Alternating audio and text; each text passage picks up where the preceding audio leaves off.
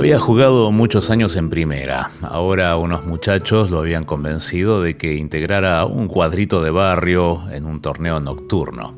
Con usted Botaro no podemos perder.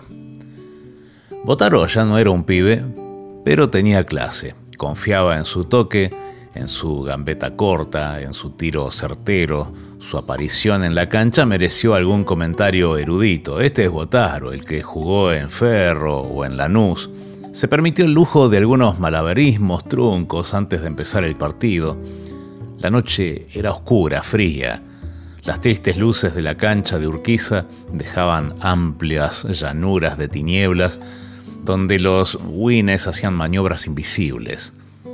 En la primera jugada, Botero entendió que ya estaba viejo.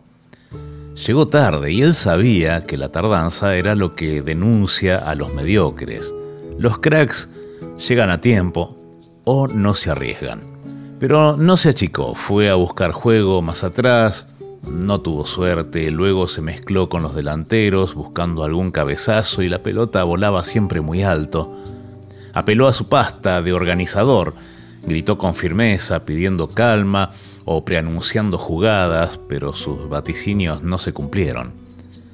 Ya en el segundo tiempo dejó pasar magistralmente una pelota entre sus piernas pero el que acompañaba la jugada no entendió semejante agudeza.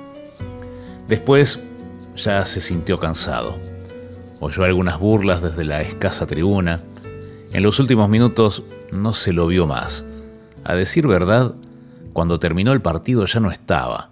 Lo buscaron para que devolviera su camiseta, pero el hombre ya había desaparecido. Algunos pensaron que se había extraviado por las sombras del lateral derecho. Esa noche unos chicos que vendían caramelos en la estación vieron pasar a un hombre viejo, canoso, vestido con una casaca roja y pantalón corto. Dicen que iba llorando.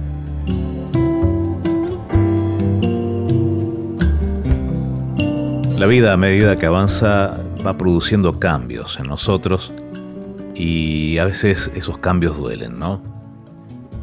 Y uno siente que ya no puede hacer las cosas igual que antes, el percibir que las demás personas lo tratan de una manera distinta y hasta una especie de sentimiento de desamparo, de incertidumbre.